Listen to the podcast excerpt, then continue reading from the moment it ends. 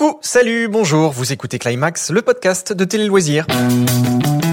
Climax, le podcast qui vous fait regarder la télé avec les oreilles. Et ce mois-ci, nous allons nous intéresser à la fiction française et en particulier aux trois feuilletons quotidiens qui rythment vos fins de journée, à savoir dans leur ordre de création Plus belle la vie, lancé en 2004 sur France 3, Demain nous appartient, diffusé à partir de 2017 sur TF1 et Un si grand soleil, qui avait débuté en 2018 sur France 2. À mes côtés pour ce nouveau climax, mes trois experts en série, Laurence, Katia et Yann. Salut, salut. Bonjour Vous êtes prêts à nous chanter les génériques évidemment de ces Oui, trois feuilletons Laurence, ouais. Oui. Non, mais je pense qu'avec Sébastien, la vie est toujours plus belle. Oh, c'est tellement Et beau. demain appartient à Yann. Oh mon dieu, ça va. je vous arrête, sinon ça va devenir ringard. Je, je m'avance pas trop, hein, en considérant ces trois fictions comme des, des réussites. Elles réunissent euh, tous les soirs plus de 3 millions de téléspectateurs au moment de leur diffusion. Je compte même pas les replays. Euh, preuve de ce succès, Plus belle la vie et Demain nous appartient sont également diffusés parfois en prime. Je crois qu'un spin-off est même prévu pour Demain nous appartient. Et euh, alors même si elle n'est pas diffusée à la même heure, c'est cette série qui est sans doute la première à avoir été considérée comme concurrente de Plus belle la vie. En quoi euh, elle a cherché à se différencier quand elle a été lancée? Des stars Des stars. Ingrid Chauvin, la grande Ingrid Chauvin. D'abord, les chaînes avaient euh, fait plusieurs tentatives auparavant pour lancer des feuilletons qui avaient tout échoué. TF1 a mis le paquet quand elle a lancé Demain nous appartient et elle a tout misé au départ sur son casting euh, avec des figures extrêmement populaires.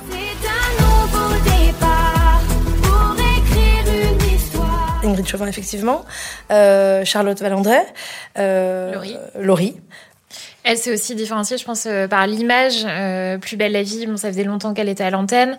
Euh, quand Demain nous appartient est arrivé, on a eu l'impression un peu d'un coup de, de un coup de frais un peu sur ce genre euh, qui est le feuilleton quotidien. Et les Mistral gagnants. Et les Mistral gagnants. Avec une image euh, qui était euh, beaucoup plus lumineuse, euh, beaucoup d'extérieur. Oui, beaucoup plus. Quasi voilà, la moitié d'extérieur par rapport, euh, Ouais. par rapport à Plus belle la vie qui était tournée. à l'époque en tout cas. Un si grand soleil, elle est arrivée euh, un an après. Demain nous appartient.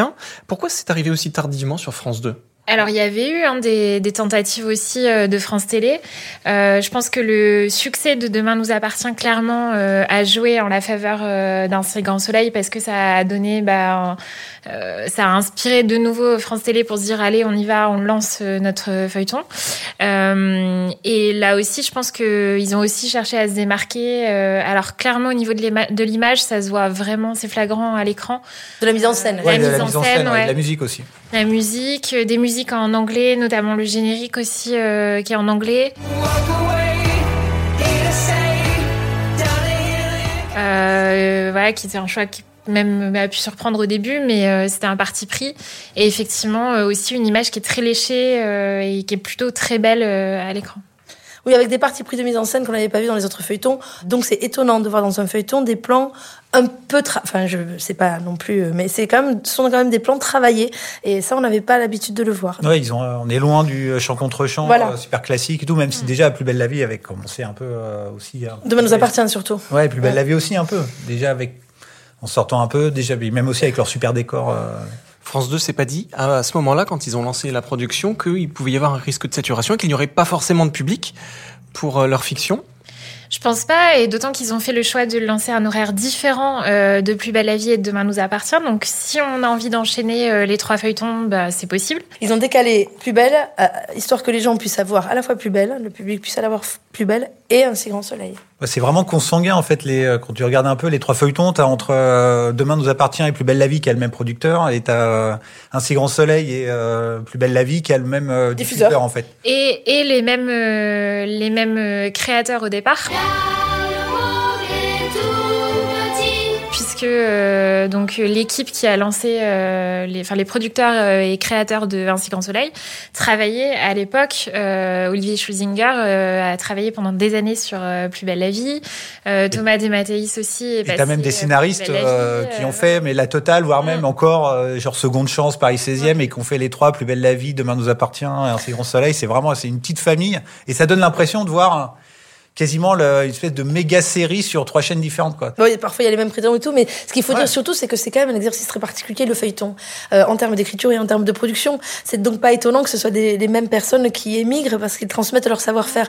Encore une fois, écrire du 26 minutes, grosso modo, hein, euh, 5 jours par semaine, l'écrire, le produire, le jouer, c'est pas rien. Euh, et ça nécessite des talents très particuliers. Oui, parce qu'en termes de, production, et avec un épisode diffusé chaque jour du lundi au vendredi, on peut parler d'industrialisation. Hein Euh, mais ça, ça date pas vraiment d'aujourd'hui. Ça a été amené en France, je pense, dans les années 90. Avec euh, Jean-Luc Azoulay et euh, la saga, euh, toutes, les, toutes les séries AB en fait.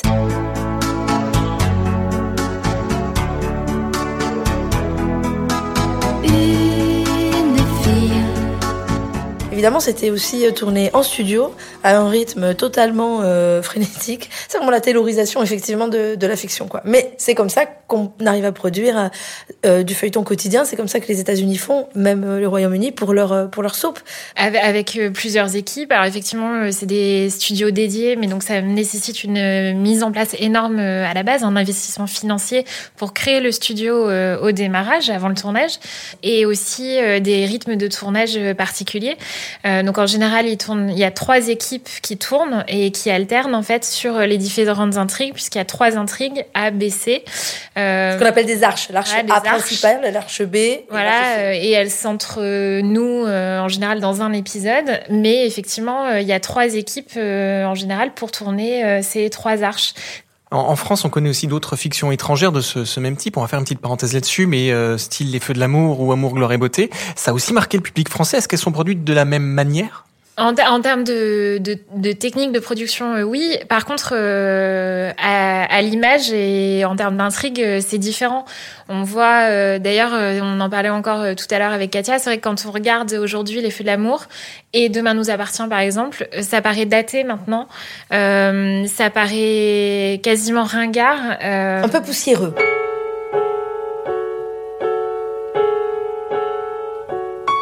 Voilà, poussiéreuse, oui, et, et très, euh, ça fait toc en fait. Alors que Plus belle la vie, Demain nous appartient, Si grand soleil. Bon, alors il y a toujours des intrigues euh, bah, qui sont Romantique. rocambolesques, Et euh, voilà.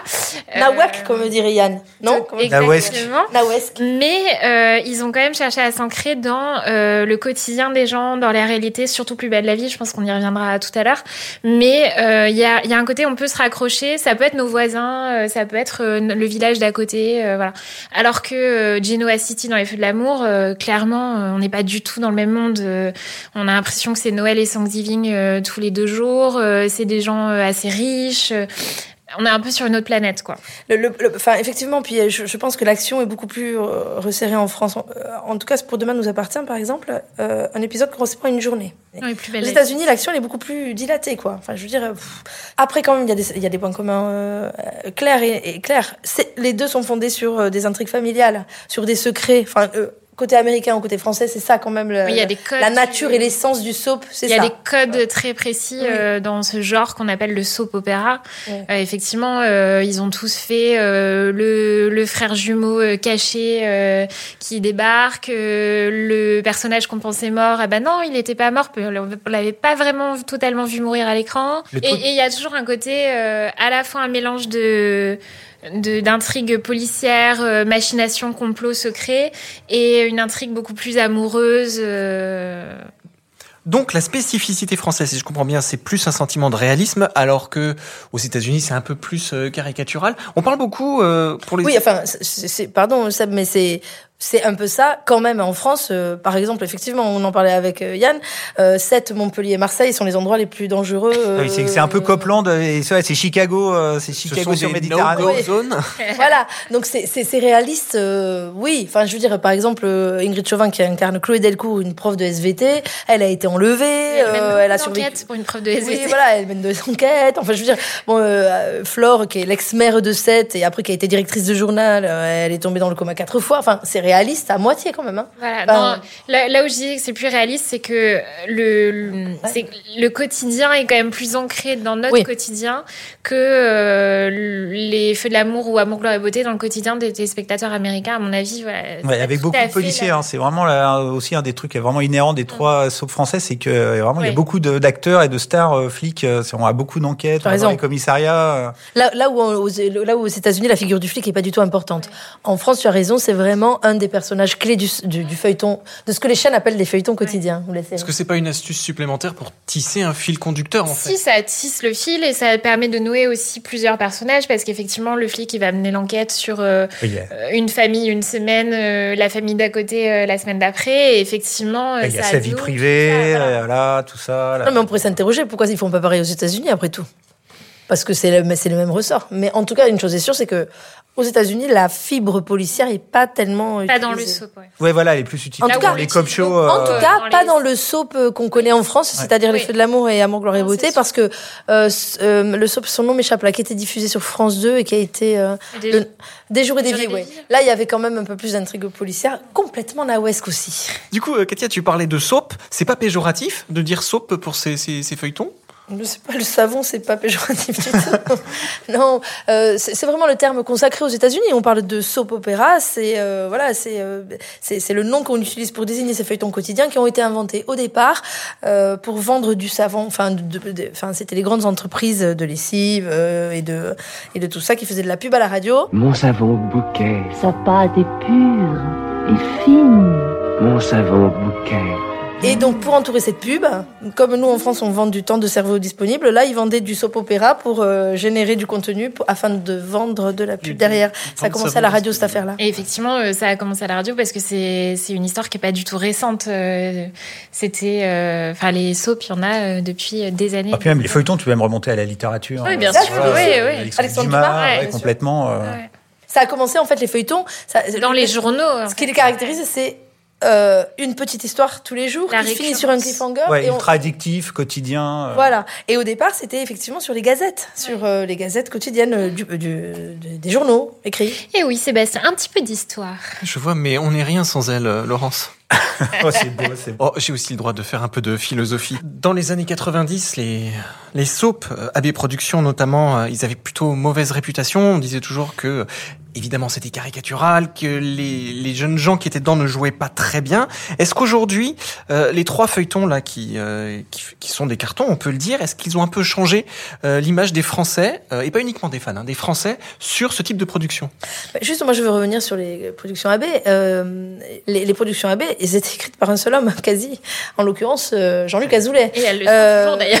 Oui, et les mystères de l'amour le sont toujours. Ça veut dire que quand on doit écrire, en plus de ses fonctions de producteur, en plus de, enfin, bon, C'est vraiment lui qui écrivait tout, sincèrement. il est, non, il écrivait beaucoup de choses. C'est ça, c'est ça, c'est ça Jean-François. Porry, c'est ça, non Oui, oui, vraiment. Ah bah, Après, c'était aussi euh, dans le club, dans le sein du club Dorothée aussi. Hein. C'était pas euh, pour le Ah, mais que aujourd'hui le grand encore, public. euh, le- le- la création des premiers sitcoms, c'est Salut les musclés, euh, Non, mais ce qui est- les, garçons. C'était pour un public vraiment Oui, ciblé complètement ado, différent euh, de celui de maintenant. Ça a quoi. dépassé après le public, mais non, c'était juste pour expliquer que les dialogues n'étaient pas complètement, enfin, c'était pas du Proust, quoi.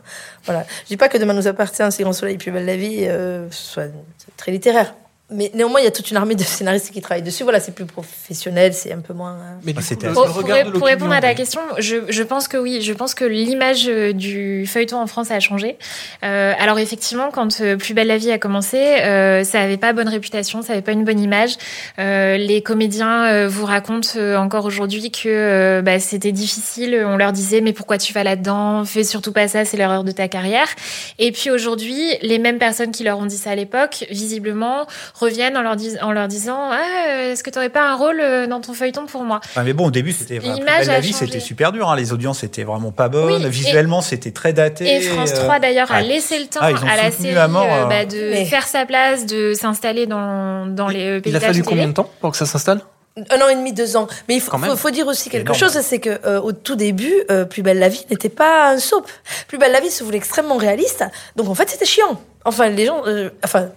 C'était Oui, après, ils ont changé les scénarios. C'est-à-dire ils ont qu'après, ils ont un petit peu boosté les scénarios, ils ont mis un petit peu de, bah, de, ils ont mis un petit peu de, d'essence. Oui, bah forcément, en 15 Voilà. ans, en 15 ans, Oui. on évolue. Non, non, mais même Ouais. au départ. C'est-à-dire Oui. qu'au début, ils voulaient vraiment faire un feuilleton réaliste. Ils se sont aperçus que pour le coup, le feuilleton réaliste, tenir tous les jours sur une intrigue très, voilà, euh, ce que vous voyez, bon, ben ça ne marchait pas. Et là où l'image a aussi changé, euh, c'est que euh, en termes de, alors si on prend Plus belle la vie, parce qu'effectivement des trois c'est euh, l'historique et elle, elle a 15 ans euh, maintenant, euh, l'image a changé parce que aussi elle s'est renouvelée. Alors probablement sous l'influence de DNA, d'un si grand soleil, euh, ça a fait du bien euh, aussi à Plus belle la vie d'avoir l'arrivée de ces deux concurrentes euh, parce que on voit bah, depuis un an et demi, deux ans, Plus belle la vie, oui ça a changé. La vie est l'image, elle a changé. Euh, l'image est beaucoup plus belle. Il y a beaucoup plus de scènes tournées en extérieur. Ils ont investi dans la production. Ils ont tourné dans, ils ont investi dans une équipe qui fait justement que des décors euh, extérieurs. Euh, ils ont aussi misé sur un peu plus de musique. Alors moins que un si grand soleil par exemple, mais ils ont mis plus de musique. Enfin, du coup, voilà, ils se sont modernisés. Ils ont su se moderniser. Et, et pour revenir à l'image des feuilletons et des comédiens qui veulent en être, récemment, Frédéric Diffenthal, qui a rejoint euh, le casting de Demain nous appartient, disait que euh, c'est lui qui souhaitait rejoindre la série parce que avec un rôle euh, bah, récurrent euh, et non pas juste un rôle de guest euh, parce qu'il y en a qui préfèrent justement euh, les trucs très ponctuels de guest. Euh, voilà, il voulait rejoindre la série. Puis le plus grand symptôme enfin, de la réussite vis-à-vis du public, c'est par exemple avec une personne comme Laetitia Milo, qui est vraiment un des personnages historiques de Plus belle la vie, qui est devenue une superstar euh, grâce à cette série-là. C'est aussi les acteurs qui ont réussi à sortir de la série, à devenir vraiment populaires, à continuer d'être populaires, euh, qui, qui font, qui marquent aussi le, le respect des gens vis-à-vis de la série d'origine, en fait. Au sens premier du terme populaire. Ouais, totalement, ouais, C'est-à-dire totalement. ouais. qu'effectivement, ce sont des gens qui sont vus tous les soirs. D'ailleurs, pour le coup, tous les acteurs le disent aussi. hein. On rentre chez les gens tous les soirs, euh, donc on fait un peu partie de leur famille et on fait partie de leur euh, univers. Ce sont des gens populaires, vraiment du Et, peuple. Enfin, et voilà. certains, effectivement, je pense, sont plus populaires euh, que des acteurs euh, qui seraient, entre guillemets, beaucoup plus connus ou Oh, dans des sûr. programmes beaucoup plus reconnus. Tu parlais de modernité avant, euh, Laurence. Euh, Plus belle la vie revendique souvent justement le fait de mettre en avant des, soci- des, des sujets euh, avant-gardistes dans, dans, dans les épisodes. Euh, c'est le cas pour les trois feuilletons? Non, euh, Plus belle la vie, c'est vraiment. euh, alors, euh, de- Demain nous appartient, on le fait par petites touches. euh, mais Plus belle la vie, c'est vraiment. euh, J'aime pas trop cette expression, mais ça fait partie de son ADN. Effectivement, il, il voulait être euh, réaliste. euh, et Plus belle la vie, bah, c'est un feuilleton de société qui met en avant des sujets de société. Alors, je pense que l'exemple le plus euh, flagrant qui fera date, euh, c'est le mariage pour tous. Monsieur Thomas Marcy, acceptez-vous de prendre pour époux Monsieur Gabriel Riva Euh, c'était voilà, il voulait euh, mettre en scène le mariage de Thomas et Gabriel euh, juste après la promulgation de la loi française. Euh, donc ils ont suivi le calendrier euh, législatif et, ils a- et c'était prêt et ça a été le premier mariage euh, homosexuel à la télévision française. Sachant qu'à il y a eu d'autres sujets. Sachant qu'auparavant, ils avaient été aussi parmi les premiers à montrer un personnage, euh, un héros de premier plan, euh, gay, en l'occurrence euh, le même Thomas, Ah. et de façon positive. C'est-à-dire qu'on le traitait exactement comme tous les autres personnages de la série. Il y avait aussi les élections, ils ont suivi les élections. Ouais. Ils ont Ouais. tourné des épisodes spécifiques euh, en fonction Oui, des résultats d'élections. ouais. Enfin, vraiment, c'est vraiment le, ouais, c'est ça, c'est l'ADN de Plus belle la vie de coller euh, à l'actualité, à la société, euh, et aussi bah, avec un personnage trans, les personnages Voilà. transgenres. euh, Ils se veulent aussi progressistes, hein, ils le disent, euh, les producteurs le disaient à l'époque, et les scénaristes aussi, c'est sont des, une- c'est une production progressiste avec ce que ça veut dire. euh. Et, et ils ont l'ambition quand ils traitent de ce genre de sujet. Alors on peut en penser ce qu'on veut, euh, voilà, sur le sur le traitement, mais leur ambition c'est de prendre un sujet de société et le traiter de tous les points de vue possibles. Donc on va avoir par exemple bah, un personnage comme Myrta qui est euh, Conservatrice. quelqu'un, voilà, conservateur, traditionnaliste, euh, un personnage euh, qui va avoir une opi- l'opinion inverse de Myrta, euh, qui elle justement va être plus pour faire avancer les choses, etc. Donc ils essayent toujours de montrer que sur euh, tous les sujets, c'est jamais blanc ou noir. Mais juste, pardon, pour, pour cacher, quand même, demain nous appartient, euh, il va par touche aussi. Oui, hein. par touche, Par exemple, ouais. on a un, un personnage transgenre, euh, on a parlé un petit peu des migrants, enfin, On moi, a je- parlé de des femmes battues. euh, Mm. ouais. voilà. ouais, alors qu'un si grand soleil, pas du tout. Hein, ils sont pas du Non, tout. C'est du bourrin premier degré. ouais, pas euh, registre. euh, des flics, des histoires de couple, tout ça. Et c'est pas, il y a pas d'humour en plus. Hein, c'est vraiment euh, bien, bien Il y a bourrin. quelques petites problématiques de société qui ont quand même été évoquées dans un Le racisme notamment dernièrement, euh, puisqu'il y a une des gamines, euh, enfin une des ados qui euh, voilà se fait molester parce qu'elle est noire. Euh, on parlait de, de l'influence que ces deux feuilletons avaient un peu euh, insufflé euh, tout à l'heure euh, à Plus belle la vie. Est-ce que au-delà, il y a un effet euh, sur la fiction française euh, en règle générale? Bah, je pense que c'est euh, le, le, le succès de Plus belle la vie, ça a aussi insufflé quelque part le renouveau de la fiction française, l'air de rien. Parce que c'est vraiment effectivement une série euh, vraiment très très populaire et tout, mais ça a quand même éduqué quelque part le, le public à apprécier les fictions françaises et c'est comme ça que ça a permis le renouveau énorme des fictions françaises qu'on a maintenant quoi. Oui, il y a- il y, a- il y a cet aspect-là, puis il y a aussi le fait que, hum, encore une fois, ce sont des productions énormes avec beaucoup de gens. Euh, c'est une école formidable euh, pour les acteurs, mais aussi pour les scénaristes, mais aussi pour les réalisateurs. Enfin, je veux dire, ça fait travailler beaucoup de gens euh, dans l'industrie euh, de la fiction en France. Euh, comme tu disais, effectivement, c'est un autre format. À l'époque, en fait, quand euh, Plus belle la vie est arrivé, on était nous surtout habitués à des 90 minutes. C'était euh, le règne de Julie Lescaut, Navarro, enfin voilà, tout ce genre de choses. Euh, sans doute que voilà, ça, ça a permis à la fiction de se renouveler, pas seulement sur les contenus, mais aussi sur les. Je déteste ce mot pour le coup, mais sur les talents, sur ceux qui la font en tout cas. Ouais, Voilà. puis technologiquement aussi, tu as quand même plein d'apports. Les premiers, les premiers tournages en 16 neuvième, le caméra super, euh, enfin super technologie aussi, c'est les soaps, c'est les soaps et plus belle la vie. Souvent qui arrivaient avec bah, déjà le studio, le, la place du Mistral, euh, le- studio quand tu le visites, c'est absolument colossal. Hein, C'était, euh, ça, ça fait euh, je sais pas combien, euh, 30 mètres de haut. T'es vraiment, t'as vraiment l'impression d'être dans un quartier. C'est, c'est, euh, ouais, c'est cette culture de technologique et euh, scénaristique et euh, qui a vraiment, je trouve, qui a décomplexé quelque part une partie de, gens qui font de la télé en France et des fictions, qui se sont dit mais ouais, pourquoi pas, on peut aussi, euh, si ça ça marche, on peut essayer de se lancer dans le 52. euh. Et puis je pense, je pense que les, les feuilletons aussi ont cette, euh, cet atout-là, c'est qu'ils ils essayent de s'adresser à toutes les générations. C'est en tout cas leur ambition et je pense que ça marche. Et quand on voit effectivement dans les séances de dédicaces ou ce genre de choses sur les festivals, les, les gens qui viennent voir euh, les acteurs des feuilletons, euh, c'est un public plutôt jeune en fait. Et là où la télé aujourd'hui a du mal à intéresser euh, bah, les jeunes téléspectateurs, les feuilletons, eux, y arrivent. Notamment par le biais des héros, euh, parce que dans un feuilleton français, en tout cas, il y a toujours une jeune génération. Donc il y a les stars qui sont middle age, à peu près.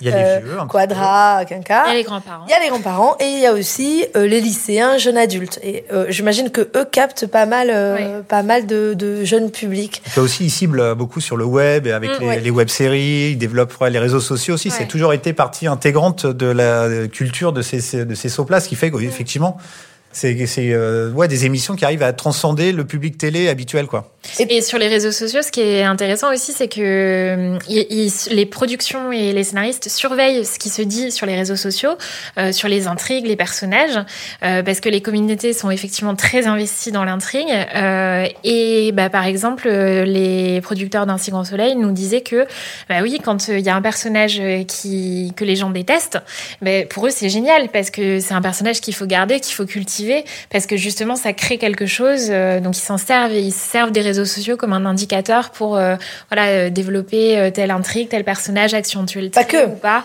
Pas que ça aussi, ça a été une école formidable. Par exemple, le TF1 surinvesti demain nous appartient sur les réseaux sociaux. Enfin, je veux dire, c'est vraiment euh, sur mytf1.fr par exemple. euh, Tous les jours. tous les jours, ils postent deux trois vidéos, ils postent euh, des spoilers. Enfin, je veux dire, c'est devenu aussi un outil de promotion, mais aussi de de, de relais. Enfin, je veux dire, il y a une espèce de cercle là. Ouais, c'est une espèce de première délinéarisation aussi. Oui, que tu peux regarder C'est du euh, l'épisode- 360, là, voilà, tu peux regarder les épisodes comme tu veux. T'es pas, t'es pas non plus enchaîné euh, à la diffusion télé. Tu peux voir quasiment tous les épisodes euh, en replay. euh, enfin, Ça crée une communauté. Ouais, C'est-à-dire qu'ils ont vraiment, ils capitalisent là-dessus aussi sur la communauté soap. Je suis un peu surpris parce que quand, quand euh, je pensais qu'on aborderait ce, ce- ces sujets-là, je pensais que ce serait un peu plus clivant, mais en fait, tous les trois, vous êtes plutôt d'accord sur la qualité de, de ces trois. Ça dépend ce que tu as, ça dépend ce que tu entends par qualité. En tout cas, sur euh, leurs répercussions, Oui. les termes sont plutôt positifs depuis qu'on en parle euh, dans, dans ce podcast. Ou Est-ce qu'elles méritent vraiment leur succès du coup? Ah, ça, c'est toujours compliqué à dire, savoir est-ce que ça mérite. Est-ce que moi, bon, moi personnellement, c'est vraiment, vraiment pas ma cam. Ah, ça Et- y est, on va. ouais. euh, Mais euh, c'est même assez, c'est même assez fascinant de voir. C'est ce que je disais tout à l'heure, l'impression de voir un immense. euh, Ouais, t'as l'impression de voir un film par jour. T'as l'impression que vraiment toutes les intrigues sont pourraient se regrouper pour avoir des spin-offs. Il y a même des des fans qui rêvent d'avoir euh, des personnages d'un soap qui dans Un crossover. des crossovers de malades. Ils peuvent pas et ça se fera jamais malheureusement. Après, effectivement, euh, qualitativement, ouais, bah ouais, là, bah, surtout, ouais, demain nous appartient. euh, Ingrid Chauvin, c'est pas l'actrice du siècle, quoi. C'est un peu. euh, Alors moi je dirais pas. Alors au- au-delà de ça, tu as raison, mais Oh, enfin, tu as raison, j'en sais rien. Non, je, je me positionnerai pas sur sur ça. Pour moi, on regarde un feuille- quand on regarde un feuilleton quotidien, il faut savoir ce qu'on regarde.